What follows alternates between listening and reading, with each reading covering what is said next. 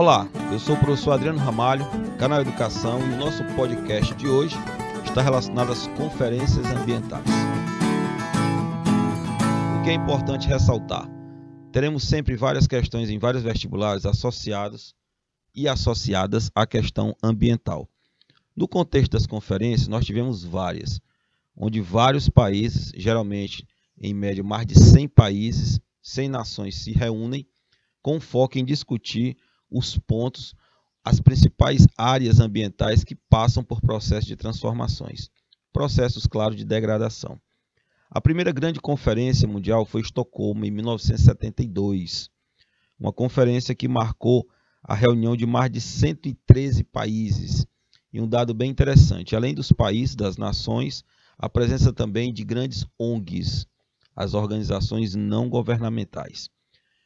Como é de praxe ressaltar, essas reuniões, esses encontros têm como foco a questão de se analisar o futuro, de se planejar algo entendendo o cenário atual. Em Estocolmo, por exemplo, que foi a primeira grande conferência mundial, ela estava ligada à questão climática, às mudanças climáticas. Quando essa conferência ocorreu, todos os países reunidos planejaram e organizaram um protocolo muito interessante isso, onde esse protocolo ressaltava a busca por melhorias em algumas questões ambientais. Depois de praticamente 20 anos, nós tivemos uma segunda grande conferência, conhecida como Rio 92 ou Eco 92, que ocorreu aonde? Ocorreu no Brasil.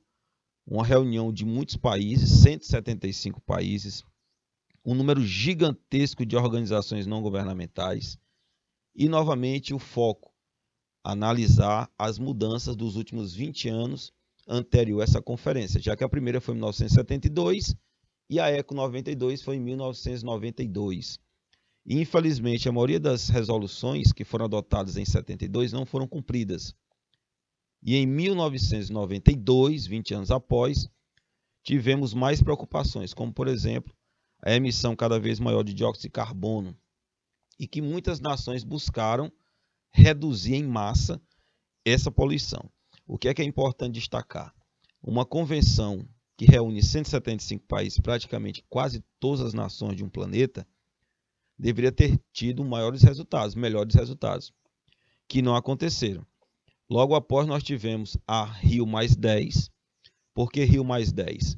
A primeira grande convenção no Brasil foi a Eco 92, e foi acordado que 10 anos após os países membros daquela primeira primeiro encontro, a ECO 92, se reencontrariam 10 anos após, por isso o termo Rio mais 10. E ocorreu exatamente em 2012. 2012, o Brasil foi sede, o Rio de Janeiro foi sede.